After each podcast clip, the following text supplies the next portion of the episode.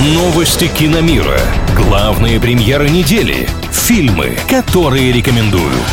Киномания на правильном радио. Привет всем любителям большого кино, с вами Илья Андреев. Рекорд Джима Керри и любимая роль Николаса Кейджа. Подробнее прямо сейчас.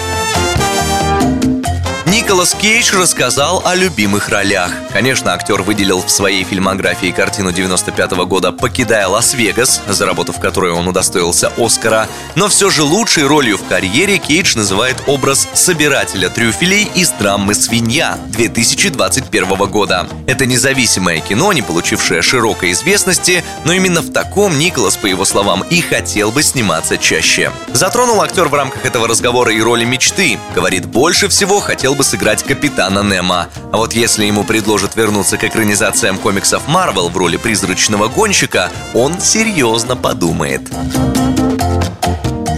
Вторая часть «Соника» в кино в домашнем прокате стартовала с кассовым рекордом. Собрав за уикенд 71 миллион долларов, фильм стал первой экранизацией видеоигры, которой покорилась подобная сумма на премьерных выходных. Впрочем, переплюнул Синееж самого себя. Предыдущее достижение принадлежало первому «Сонику». Интересно, что сборы в 71 миллион долларов – это еще и самая большая сумма, которую за первый уикенд получали фильмы с участием Джима Керри. Звездный актер, недавно решивший завершить карьеру, отходит отдел тоже с рекордом.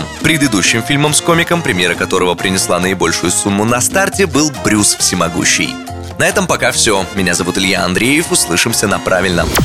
Киномания на правильном радио.